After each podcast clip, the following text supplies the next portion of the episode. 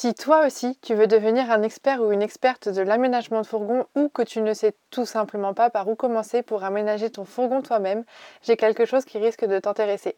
Tu peux tout d'abord visiter notre blog dont le lien est en description du podcast pour récupérer plein d'infos utiles et gratuites pour aménager ton van.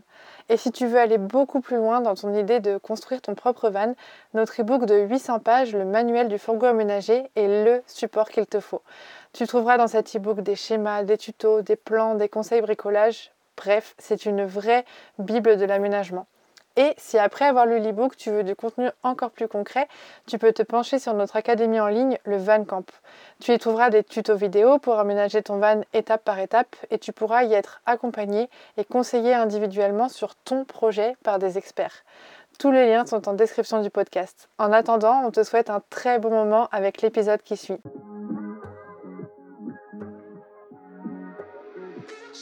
Salut à tous et bienvenue dans le premier podcast consacré 100% à la vie en van. Moi c'est Lucille et je suis là pour vous parler de ce sujet sans tabou, sans rien vous cacher et je vous dis tout.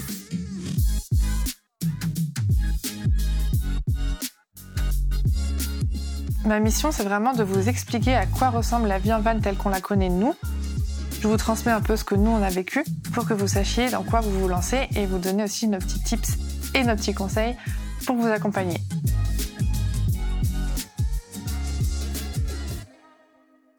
Aujourd'hui, j'ai envie de vous parler un peu de mes techniques, de nos techniques qu'on a mis en place pour euh, faire la cuisine en van. J'en avais déjà parlé un petit peu dans un précédent podcast, mais nos manières de faire ont un peu euh, beaucoup évolué depuis qu'on a fait un rééquilibrage alimentaire. Je vous en ai parlé plusieurs fois sur Instagram, dans le blog, euh, en story, etc. En fait, il y a quasiment un an, on a mis en place un rééquilibrage alimentaire et de vie totale en fait, avec un programme sportif qui était accompagné d'un programme nutritionnel, donc basé sur une logique de, nutrition très spécifique.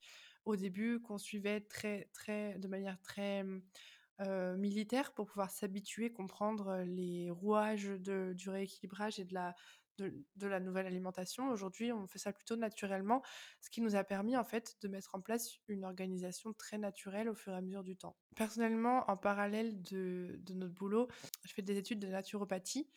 Et j'ai pu constater que, euh, avec grande joie, que le rééquilibrage alimentaire et tout ce qu'on avait mis en place était en total accord avec ce que j'apprenais dans, dans ma formation de naturopathe. Ce qui fait qu'aujourd'hui, en fait, on s'est vraiment lancé à fond dans ce, bah, dans ce rééquilibrage, dans cette nouvelle organisation, étant donné qu'on a totale confiance dans ce qu'on fait et évidemment, on en voit les résultats, on se sent beaucoup mieux, moins fatigué, etc. Bon, le sujet n'est pas le rééquilibrage alimentaire ni la naturopathie dans ce podcast. Donc voilà, ce podcast va être très très rapide. C'est pour ceux et celles, je pense à ceux et celles qui n'aiment pas lire, qui préfèrent écouter si vous êtes sur la route, que vous avez envie d'écouter ça à deux, que c'est plus facile pour vous d'écouter que de lire. J'avais super envie de vous parler un peu de ce, de cette problématique entre guillemets en van en podcast? Alors déjà, pour ceux qui ne nous connaissent pas, ça fait six ans quasiment qu'on vit en van tous les deux et qu'on a eu quand même beaucoup de difficultés, on a traversé beaucoup de difficultés.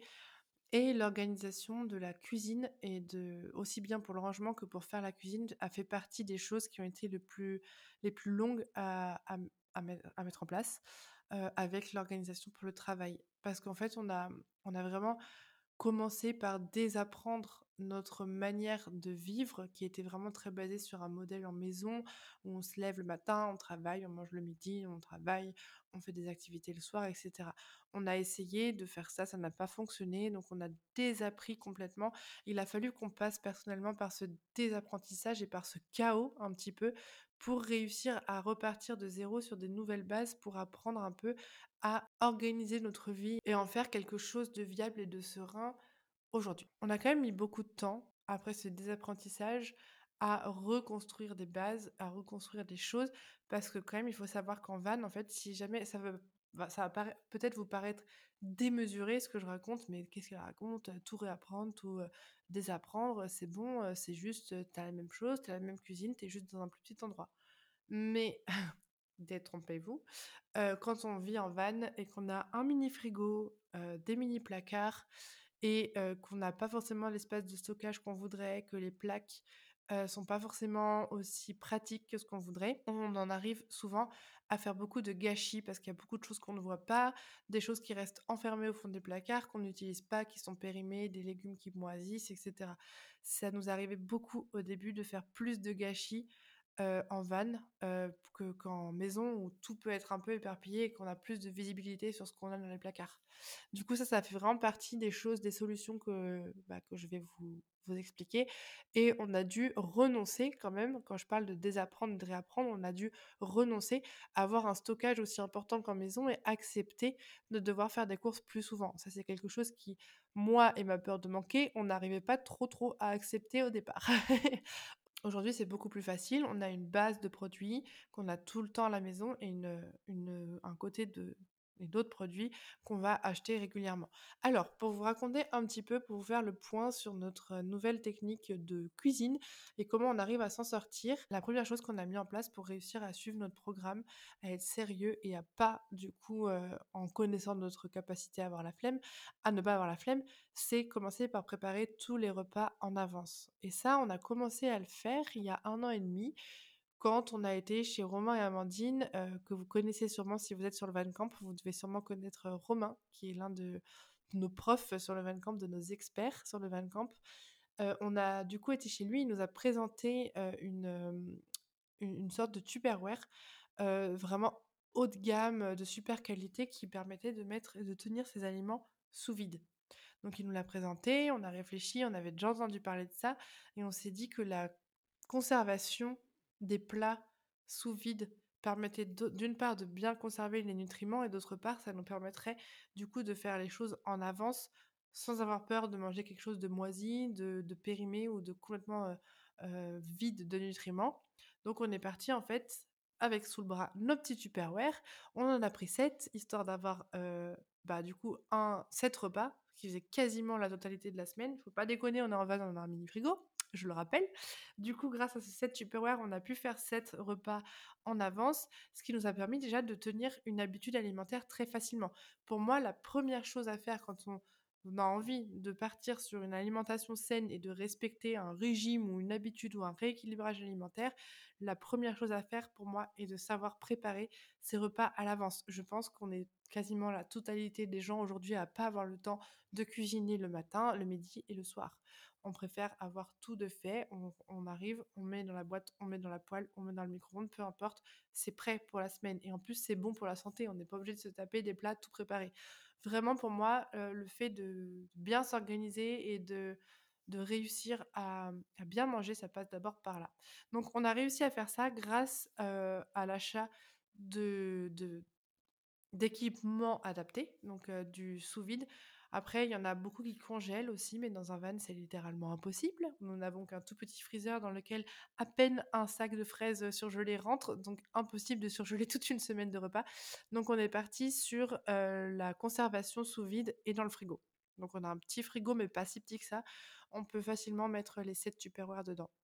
On a commencé par ça. Ensuite, la deuxième chose qui nous a permis de tenir ce rééquilibrage et de tenir, de réussir à cuisiner correctement et à réussir à tenir un plan alimentaire, c'est, heu, déjà d'acheter toute la base de produits conseillés, donc heu, les graines, les épices et cetera, mais de les ranger d'une manière, vraiment très précise. C'est-à-dire que tout ce qu'on a acheté, à part les farines, parce que c'est un on sait que c'est on a un tiroir de farine, on sait dans lequel aller la regarder. Tout ce qu'on achète doit pouvoir rentrer et être dans les placards et être visible. C'est-à-dire qu'on ne blinde pas les placards, on ne met pas des paquets sur des paquets.